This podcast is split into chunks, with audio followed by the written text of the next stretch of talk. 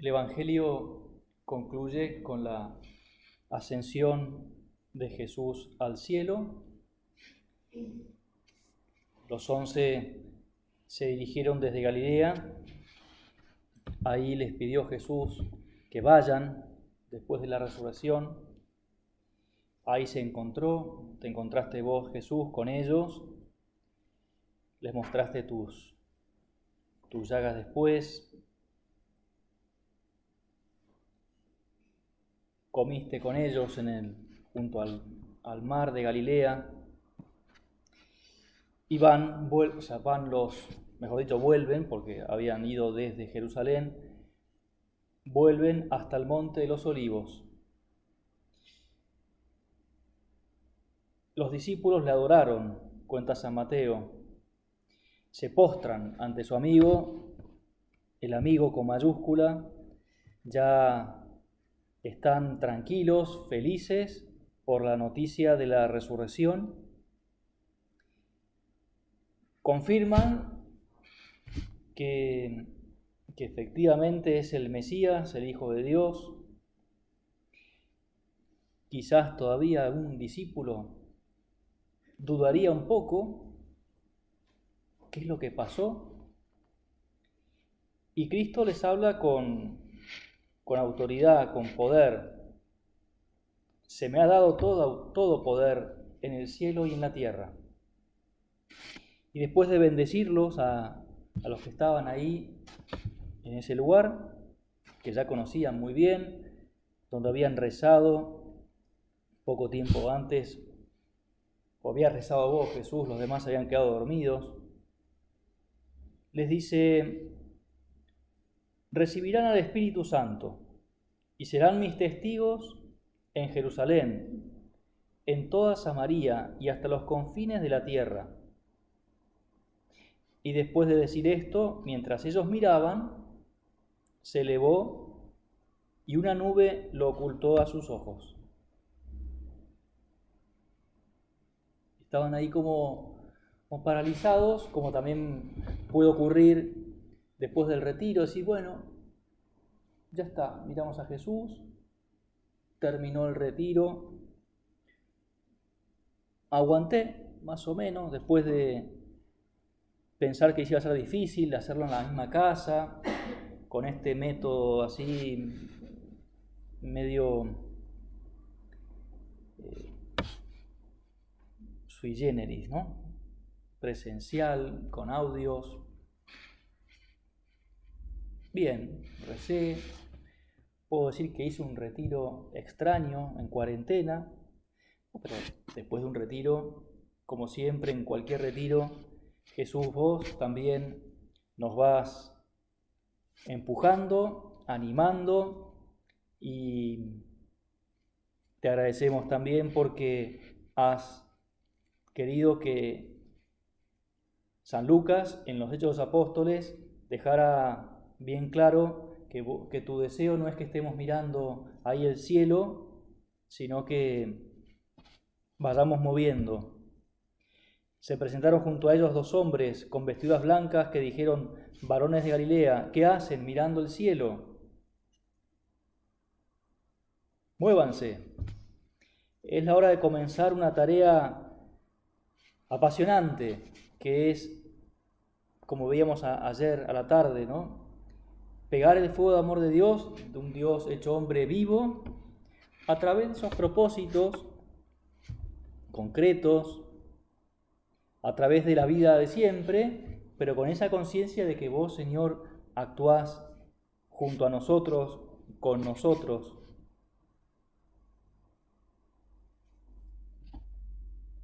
Dios espera cosas grandes de cada uno de nosotros una gran labor. ¿Y qué haremos vos y yo en este tiempo? ¿Qué harás después del retiro?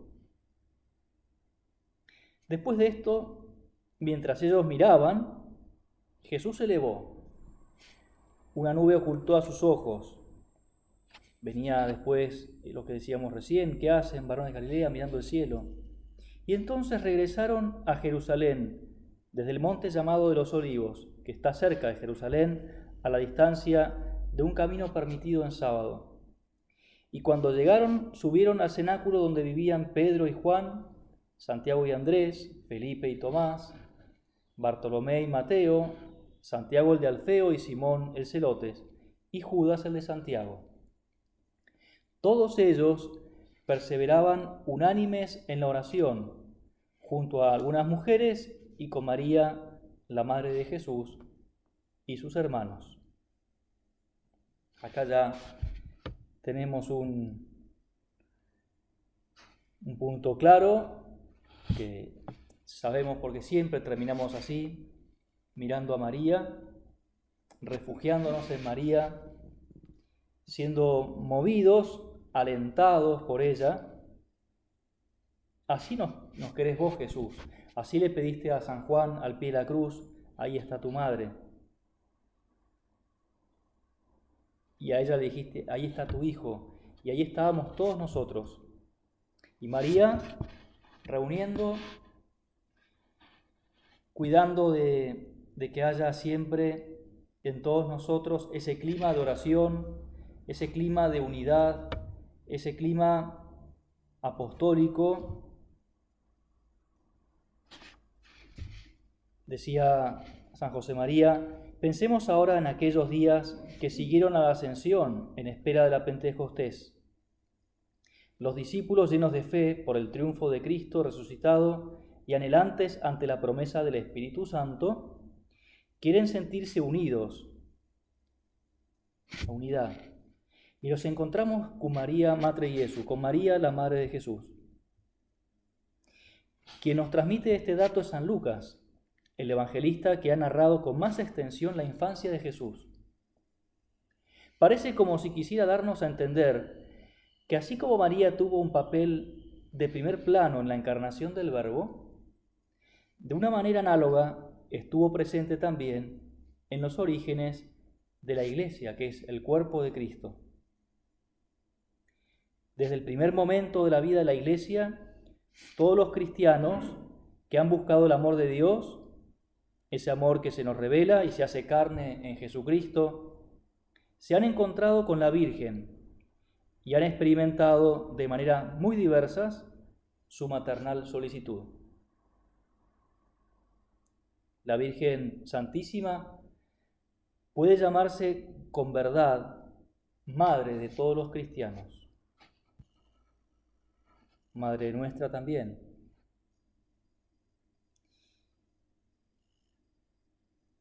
Qué bueno es pensar en cuántas conversiones, personas o naciones enteras estuvieron precedidas y acompañadas por la ayuda maternal de María. ¿Y qué nos va nuestra Madre a conseguir para nosotros que estamos decididos a, desde tanto tiempo ya, una vida de entrega, de piedad, de servicio, de apostolado?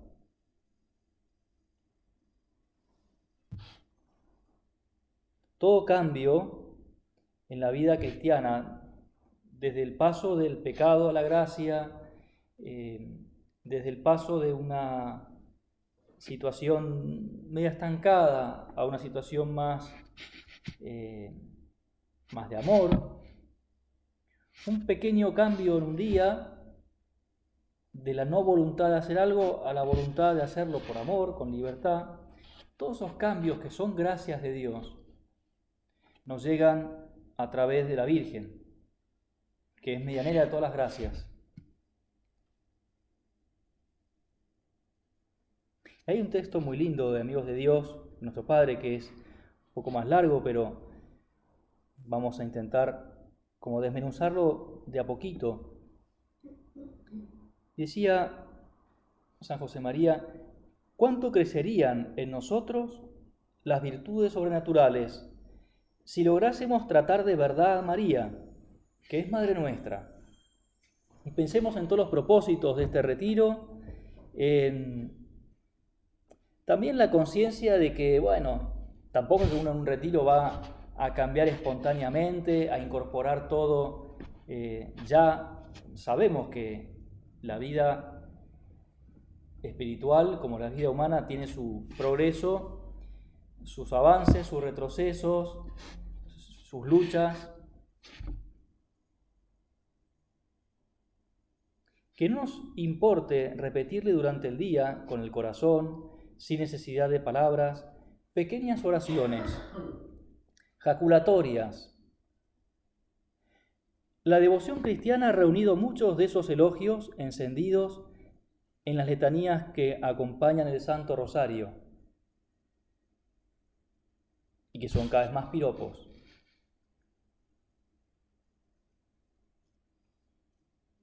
Mater Ecclesiae, Mater Misericordiae, pues Mater Spei,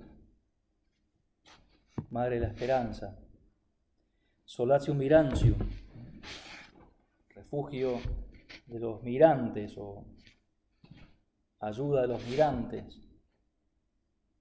Y estamos ahora migrando desde el retiro a la vida cotidiana y te pedimos, Madre nuestra, que es obvio, o sea, cómo pedirle que nos acompañe es como decirle en la salve, vuelva a nosotros en tus ojos, como diciendo, no te distraigas de nosotros, está siempre pendiente María. Cada uno es libre de aumentar esas, fíjate lo que decía San José María, hablando de las letanías, de esos piropos, pero también esas letanías, cada uno es libre de aumentarlas. Y sí, de hecho, eh, el Papa es libre y propone aumentarlas. Y con gran alegría acogemos ese aumento, como lo ha hecho también San Juan Pablo II o Pablo VI, dirigiéndole nuevas alabanzas, diciéndole lo que por un santo pudor que ella entiende y aprueba, no nos atreveríamos a pronunciar en voz alta. Te aconsejo, para terminar, que hagas si no lo has hecho todavía, tu experiencia particular del amor materno de María. No basta con saber que ella es madre, considerarla de este modo, hablar así de ella. Es tu madre y tú eres su hijo, su hija. Te quiere como si fueras el hijo único suyo en este mundo. Trátala en consecuencia, Cuéntale todo lo que te pasa. Honrala. Quiérela. Nadie lo hará por ti tan bien como tú si tú no lo haces. Los apóstoles, necesitados especialmente en esos comienzos de su misión evangelizadora, de ese apoyo maternal, acuden a María. Y vos y yo lo mismo. Ahora, en este momento que estamos considerando ya al final de la vida del Señor en la tierra, seguís estando en la Eucaristía, pero después de haber escuchado las palabras directamente, de haber caminado junto a Él, después de ese momento les espera el momento de la verdad, de ir como ovejas en medio de lobos, de se vayan. No le faltarán dudas, miedos, peligros, ¿Te acordás de aquella descripción que hizo San Pablo? Naufragios, persecuciones, lapidaciones, no, no murió, pero le tiraban piedras, azotes. Tenían un porvenir bastante prometedor, vayan a todo el mundo, hasta el último rincón, pero también sus complicaciones. Pero Jesús había dicho a los apóstoles, yo rogaré al Padre y les daré otro paráclito, otro consolador, para que permanezca con ustedes eternamente. Yo estaré con ustedes hasta el final de los tiempos. El paráclito, el consolador, Paráclito significa también, aparte de un juez o de alguien, un protector, alguien que aconseja, un buen consejero, es como la voz de Dios que está continuamente alentando, estimulando, protegiendo también, y es impulso. Siempre que llego a este momento en retiro y en realidad al momento de hablar del Espíritu Santo me viene a la cabeza un momento en una excursión que estando en Mendoza hicimos con unos amigos, íbamos a un, un dique que se llama Potrerillos, que es muy lindo, rodeado de las montañas, agua cristalina, se ve en el contraste del fondo del, del, fondo del paisaje, de las montañas con colores ocres y a veces en esta época, ya más arriba, los picos nevados, pero se ve el fondo, el espejo de agua, color turquesa, lindísimo. Y ahí vamos con un, un kayak, un botecito chiquito para dos, con los remos. Una época que era más o menos octubre, que hacía calor, pero el agua todavía estaba fresca y está alto el, el dique. Y entonces había bastante viento y con el kayak no era fácil, o sea, se rema bien, pero con el viento en contra, con el agua que se te escurría por los remos en las manos, agua fría, es como que desalentaba un poco avanzar y de hecho se avanzaba poquito. Y en eso caen unas personas, llegan en un auto y sacan del baúl una especie de bombita así eléctrica que la enchufan en el auto, una cuestión así de, de tela de estas como de nylon ligeritas, van desplegando la vela, el kite, que es una especie de barrilete gigante, se va inflando y arma la vela perfecta. ya estaban vestidos con unos trajes especiales de neopren, se ponen la tabla en los pies y salen y en 10 segundos hacen o recorren lo que habíamos demorado nosotros varios minutos. Claro, había viento y salen tan rápido, tan fuertes, tan seguros y tan divertidos también. De haber un programón. Y nosotros mirándonos, ahí miramos, ¿qué hacemos con este remo? Una sensación de, de impotencia. Hacía falta otro ritmo. El Espíritu Santo nos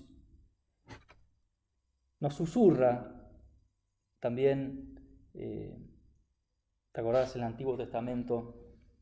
Esa imagen que usa Dios, si no, no está ni, en el terremoto, ni en el fuego, ni en el viento huracanado, está en ese, esa brisa suave. Susurra, vamos, cuento con vos, confío en vos, te envío, acordate que Jesús te decía, acordate del retiro cuando te hablaba Jesús especialmente en la intimidad del silencio y te, te, sugería, te sugeríamos, con el Padre también, el Padre, el Hijo y el Espíritu Santo, te sugeríamos propósitos. Vamos a inflar.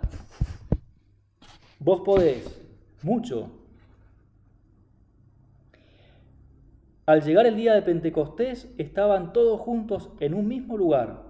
Y sucedió que de repente sobrevino del cielo un ruido como de viento impetuoso, que invadió toda la casa donde se encontraban. Al mismo tiempo unas lenguas de fuego se repartieron y se asentaron sobre cada uno de ellos. Esa situación misteriosa, quedó claro que había algo especial ahí, y llenos del Espíritu Santo, como borrachos, acá comenta San José María, estaban los apóstoles, y Pedro, a quien rodeaban los otros once, levantó la voz y habló. Le oímos gente de cien países, cada uno le escuchaba en su lengua, ya estaba Matías, por eso dice los once, ya lo habían elegido en reemplazo de Judas. Le oímos gente de cien países, cada uno le escuchaba en su lengua, tú y yo en la nuestra. Nos habla de Cristo Jesús y del Espíritu Santo y del Padre. No le apedrean ni le meten en la cárcel. Se convierten y son bautizados tres mil de los que oyeron. Un cambio de ritmo impresionante.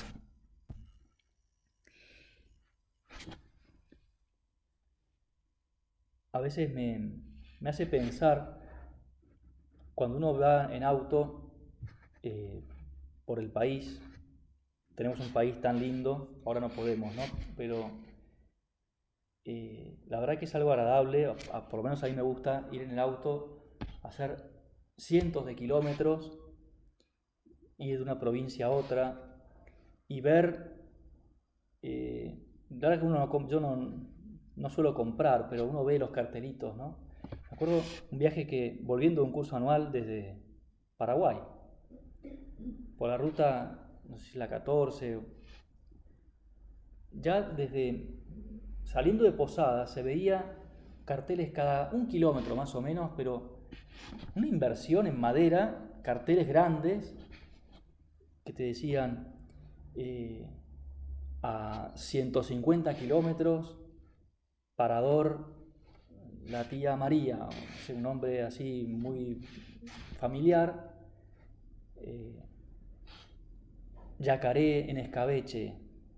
Eh, dulce de zapallo, salamines, quesos, productos regionales. Eh, y uno llega y, está el tipo ahí. Ese la verdad que se, se había ganado eh, la, publicidad que hacía, pero a veces uno se encuentra en cualquier lugar del país. También me acuerdo otro curso anual yendo a Salta por Santiago del Estero, en, medio de la, de la nada, un pueblito, un cartel, sandías alguien parará, alguien pasará por el pueblo, un auto cada dos horas tal vez, el que quiera comprar. Y quizás tenga un producto buenísimo, unas sandías espectaculares, o unos salamines, o unos quesos, riquísimos. Y siempre que pasaba por ahí decía, qué pena que ahora están ahí como esperando que alguien pase para ofrecer la sandía que es Claro, hay gente que tampoco puede hacer mucho, pero me dice lo que valdría esta sandía si la llevamos a un mercado con mucha gente, cómo, cuánto bien se podría hacer, ¿no? El Espíritu Santo nos pide que pasemos del bolichito al costado de la ruta, con el cartelito así escrito con tiza, 50 pesos la sandía, a que llevamos un camión a un mercado a vender por cientos, por miles. Cambiar el ritmo, cambiar el, switch. Con tu gracia, Señor, con tu ayuda, a tu paso. Tampoco es cuestión de grandes cosas, porque siempre será uno a uno. La venta, al fin y al cabo, de esa sandía será una a una.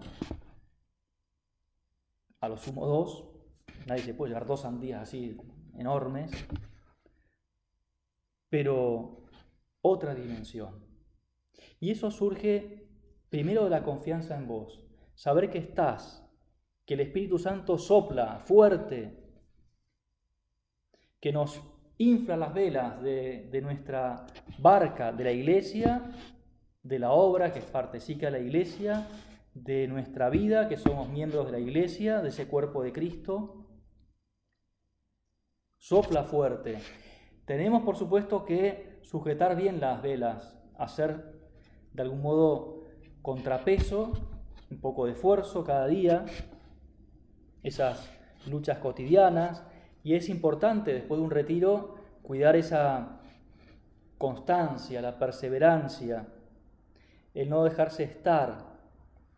Tampoco son grandes esfuerzos, es cuidar el examen de conciencia, repasar los propósitos, contar en la charla, che, mira, te cuento, sabes que bien, el retiro, lo de siempre, tampoco es que son grandes cosas, pero Dios me ha hecho ver este punto, voy a cuidar tal o cual norma, en mi plan apostólico diario, en la fraternidad, en fin, qué sé yo, los propósitos van casi siempre por ese, esos lados, temas más personales, pero con constancia, sujetar las velas, porque a veces uno se descuida un poquito y ¡fum! se nos rompe la vela, se nos da vuelta uno de esos palos, no tengo ni idea de temas de navegación, pero eh, Siempre están los dibujos animados o las películas que se les va, les escapa el palo este y ¡pum! Como ese golpe de puerta que golpea la cabeza de alguien y lo tira al agua, ¿no? Por el Espíritu Santo los discípulos son transformados, los cobardes se vuelven valientes, los incrédulos se vuelven creyentes, los ignorantes sabios, sapientes, diríamos para mantener la, rima, pero sabios, sabios porque tienen la sabiduría de Dios, confiados, precavidos también, no es cuestión de ser eh, imprudentes.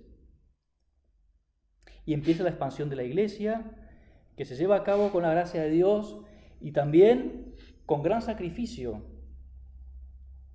Tertuliano decía, la sangre de los mártires es semilla de nuevos cristianos. Como que se ha regado la semilla que Dios siembra con la sangre de los, los mártires, muy fuerte. Dios no nos pide a nosotros, gracias a Dios, el martirio porque estamos en un país donde, gracias Señor, eh, ha sido abierto sus brazos a tanta gente, a tantas culturas y a tantas religiones y hemos convivido en paz.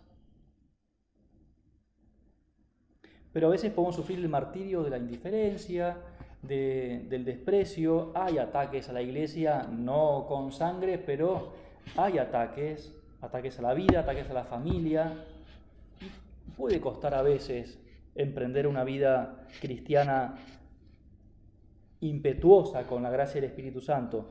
Por supuesto que no será algo violento, será una vida llena de amor de Dios, con la caridad por delante, con la misericordia como emblema de nuestra vida, con el cariño que se note, miren cómo se quieren, y eso atrae, y es una fuerza.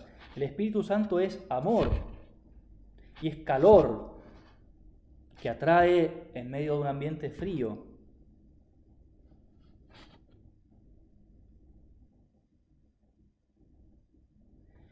Después de seguir, dice San José María, después hemos de seguir con docilidad las inspiraciones interiores que el Paráclito hace nacer en el alma, con el fin de ayudarnos a elegir lo que más nos acerca a Dios. Unas veces serán cosas pequeñas. Aceptar con serenidad las mortificaciones que encontraremos en el trabajo, en la convivencia con los demás, escoger lo que nos gusta menos, quedarnos con lo peor. Otras veces mociones del Espíritu Santo nos llevarán a vivir con más generosidad, a entregarnos más del todo. En una palabra, a olvidarnos de nosotros mismos y abandonarnos en el Señor. Me gusta terminar también siempre acudiendo a María con esa imagen del Espíritu Santo que nos empuja en la barca de nuestra vida con las velas bien desplegadas. En ese mar tenemos una guía, una estrella que es María y esta oración tan conocida de, San Bernardo. Si se levantan los vientos de las tentaciones, si tropiezas con los escollos de la tentación, mira a la estrella, llama a María si te agitan las olas de la soberbia, de la ambición o de la envidia, mira a la estrella, llama a María. Si la ira, la avaricia o la impureza golpean violentamente la nave de tu alma, mira a María. Si turbado con la memoria de tus pecados, confuso ante la fialdad de tu conciencia, temeroso ante la idea del juicio, comienzas a hundirte en el pozo sin fondo de la tristeza o en el abismo de la desesperación, piensa en María. En los peligros, en las angustias, en las dudas, piensa en María, invoca a María. No se aparte María de tu boca, no se aparte de tu corazón, y para conseguir su ayuda intercesora, no te apartes tú de los ejemplos de, de su virtud. No te descaminarás si la sigues, no desesperarás si la ruegas, no te perderás si en ella piensas, si ella te tiene de su mano, no caerás. Si te protege, nada tendrás que temer, no te fatigarás si es tu guía, llegarás felizmente al puerto si ella te ampara.